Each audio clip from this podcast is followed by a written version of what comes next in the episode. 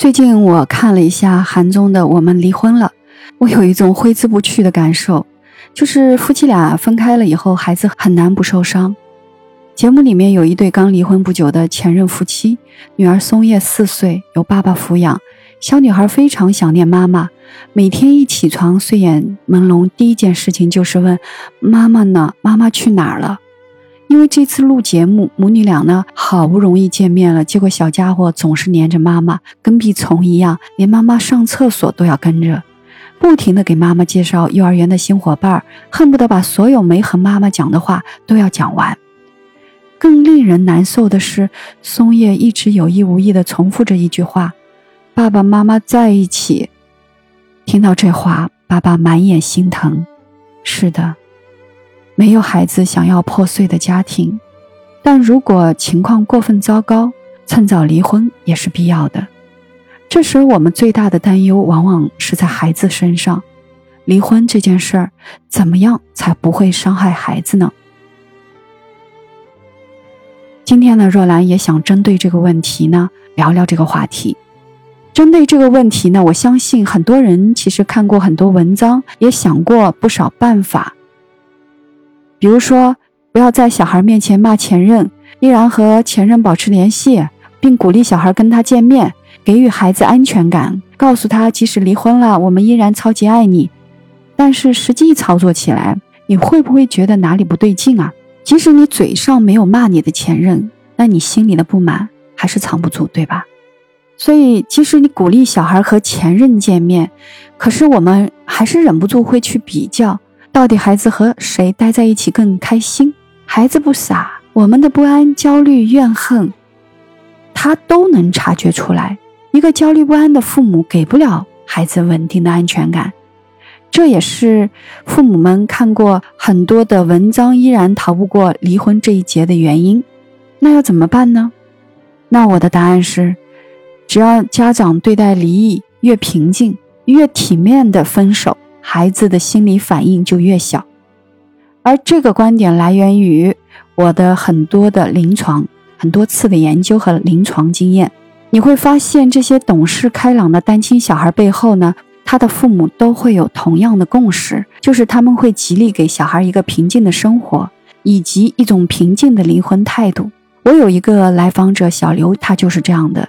当他决定离婚的那段时间，他经常半夜崩溃，难以处理自己的分离情绪。于是他来找我，并且通过自己不断看书和离婚的朋友一起交流，他去找了很多的方式来支持自己去面对这个事儿。慢慢的，他逐渐的认同离婚只是一种再正常不过的现象，不过是两个成年人为了更好的生活而做的一个决定，并且呢。开始学着消化自己的情绪，让自己平静下来，尽量不把小孩呢卷入分离的变化。他呢就决定让孩子依旧呢去读原来的学校，拥有原来的交际圈，并且呢安排好探望的频率和时间，和他的前夫一起给孩子做解释。你看，一对好朋友闹翻了，但是他们依然会照顾之前一起种下的那朵花，花依然能够茁壮成长。用孩子能听懂的话去讲，老师说做到这样并不容易啊。他们的孩子当时刚读一年级，不是特别能理解爸爸妈妈的话。但是随着日子一天一天过去，孩子也渐渐发现妈妈没有骗他，自己的生活没有遭到巨大的变化。爸爸周末还是会陪自己打乒乓球，生日、圣诞还能收到两份的礼物。你看我的这位来访者小刘和前面那个焦虑不安的家长最大的区别就是他努力学会了言行一致的平静，而这种平静的心理基础呢，才是离婚的父母能给到孩子最好的礼物。不过我能理解，想要做到这样的平静真的很难，也很不容易，有很多的情绪需要我们去处理。首先，离婚本身就是一件非常有压力的事儿，对吧？你看《奇葩说》里面的颜如静曾经把离婚比喻成奥数，到了分开那一刻，我们总是要算清账的，对吧？房子、车子、债务、关系，甚至是孩子，我们都得分个清楚。这个过程容不得半点感性，需要我们具备强大的理智。然后我们还有呢，就是会产生巨大的分离焦虑。离婚会带来我们心理性萎缩。毕竟呢，恋爱加结婚，大家呢相处了这么久，而接下来自己却要一个人承担生活，这种孤独感是前所未有的。对于有的人来说的话，它会摧毁我们的独立信心，贬低我们的自我价值。如果我们来带小孩，在这种情况下，很有可能会把孩子当成新的依赖，更迫切的想要给他最好的生活，或者把孩子当成自己的精神支柱，那么就会有过度的补偿性的溺爱。这样子也会对于教育孩子形成很大的伤害。所以，如果你没有坚定的自我和决心，你很难在焦虑中找回正常的生活态度。最后呢，周围的事物也会向我们施压。要知道，这个社会其实成长的比我们还慢，他还没能完全接纳离婚这件事儿，他没有一套体系来帮我们分担，可能还会时不时的投射恶意的目光。所以，如何在周围的外在的目光之下保持自我坚定，这是一件非常不容易的课题啊。所以总结起来，你会发现，我们要面对离婚，需要一个非常稳固的内在自我，才能够一点一点的完成它。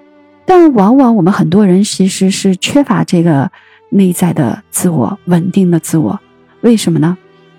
我们的虎妈猫爸。还有我的前半生，这些热播剧的金牌制作人黄澜，也是一位单亲妈妈。她曾经这样描述过大多数人的生存状态：就是我们拼命的努力，读书、工作、恋爱、结婚、生育，我们希望在这些状态里获得安全感。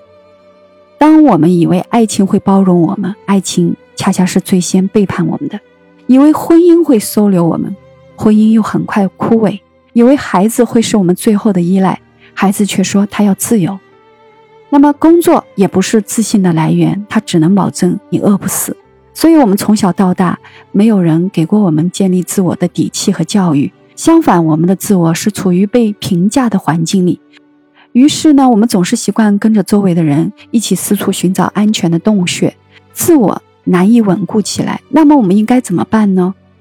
我想说。安全和幸福，其实，在每一个善待自己的念头里。只有优先善待自己，优先理解自己，并且把外界的评价慢慢的褪去，坚持自己的选择，才能建立自我一个稳定的自我，从而获得真正的平静。如果说离婚冷静期的三十天，除了要静下来梳理好这段关系，你还要去冷静的去想一想，接下来是我一个人的自己的人生了。我该怎么样学会善待自己？那具体怎么做呢？那你就是第一个，你要做好生活艰难的心理准备。一个人生活肯定有他不容易的地方，离婚带来的创伤也没那么快能够愈合。那么那个时候的我们要有长时间和艰难相处的心理准备。你要去尝试提高自己抵抗艰难的能力。如果担心经济，那么你就得提高赚钱的能力；如果担心空虚，你就要去提高与自己相处的能力；如果担心不安，接下来就要去好好的探索自己内在的安全模式。这个过程的确很难，但我们其实不用太着急，只要你稳步的向前就好了。离婚本身就是一个分离、依赖、补全自我的历程。第二个就是要重建新的连接。离婚以后，我们很多人会陷入一种孤立无援的状态，像一个孤岛一样。啊，离婚虽然意味着独立，但它不意味着你要孤独。失去一段关系，最好的办法是从身边的关系里找回精神力量。你要去找到周围可以支持你的人，比如说你的父母、你的朋友，让看似孤苦的自己呢，重新获得爱的体验和家庭的支持系统，包括爱的支撑。才能够有勇气去面对那种分离焦虑和丧失感。另外呢，尽快的在另一个地方呢找到温暖，是对自己好的第二步。那第三个呢，就是把安全感一定要寄托在自己的身上。就像前面说的，很多人为了减缓离婚对孩子的伤害，却无意中陷入了对孩子宠溺的漩涡。那么这里我还是想举黄兰的例子。离婚之前，他的微博里提到孩子的次数很多。离婚以后呢，黄兰带着两个小孩，微博里常常出现的却是自己。赏花、画画、喝下午茶、运动等等。就像他说的，溺爱孩子，不过是把安全感再次寄托在孩子身上，依然是不爱自己的表现。那么，真正的爱自己，是把更多的时间精力花在让自己变好这件事情上。你不要去担心，这样之后呢，孩子会受伤。只有自己幸福了，你才能给你的孩子带来幸福。世上没有父母苦难的活着，而能让孩子幸福这回事儿。所以，我们自己幸福了，孩子看到离婚并没有这么可怕，他们就会自然而然地投入到生活里，一起和你创造更多的幸福。草木会发芽，孩子会长大。最后，我想说，的确，离婚不易，影响的确也很大，但对孩子来讲，这种影响并不是完全的伤害。